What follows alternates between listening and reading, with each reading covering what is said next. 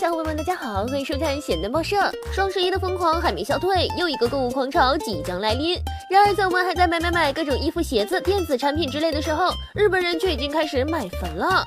买坟是怎么一回事呢？有一个词汇“中活”，连续八年登上日本流行语榜，其目的在于通过事先规划，帮助年长者快乐且充实、有意义的度过余生，并利用仅存不多的时间做好离世的相关准备，包括医疗决定、遗产归属等，也预先做好经济上的准备，避免庞大的丧葬费用造成经济负担。现今养老已然成为社会最大的一个问题之一，据称有百分之六十的日本人称生活艰难呢。日本的独身老人不断增加，为了在自己死后不给别人添麻烦，越来越多人开始投身中国，而买坟热潮就是由此掀起。在日本，很多人都会担忧自己最后的结局，以至于网络上都有了一些看坟群。有意向的人可以通过这些群一起相约看坟，网络上称其为看坟团，跟团一起为自己购买合适的坟。在这一活动中，可以结交很多新朋友，因此有了一个新的词汇“坟友”。现在大家知道买坟是怎么一回事了吗？其实中国早期很多老人到了暮年也会给自己买好棺材以便备用，